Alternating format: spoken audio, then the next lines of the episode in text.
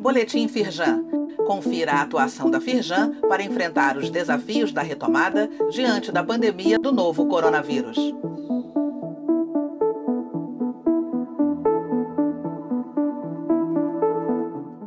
Destaques da edição desta terça-feira, 21 de julho.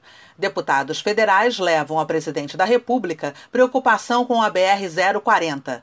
Participe do Giro Tendências Moda Outono-Inverno 2020-2021. Firjan e Naturgy doam EPIs para profissionais de saúde na luta contra o coronavírus. Deputados federais levam a presidente da República preocupação com a BR-040.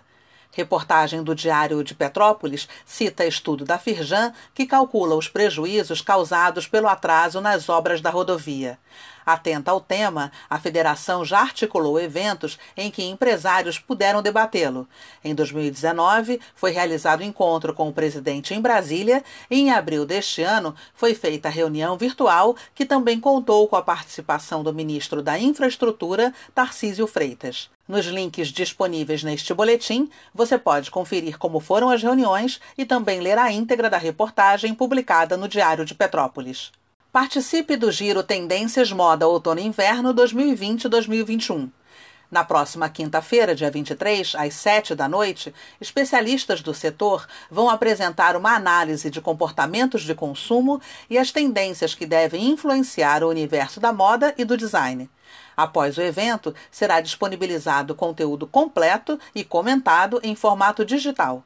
Confira neste boletim o link para a transmissão ao vivo no canal da Firjan Senai no YouTube.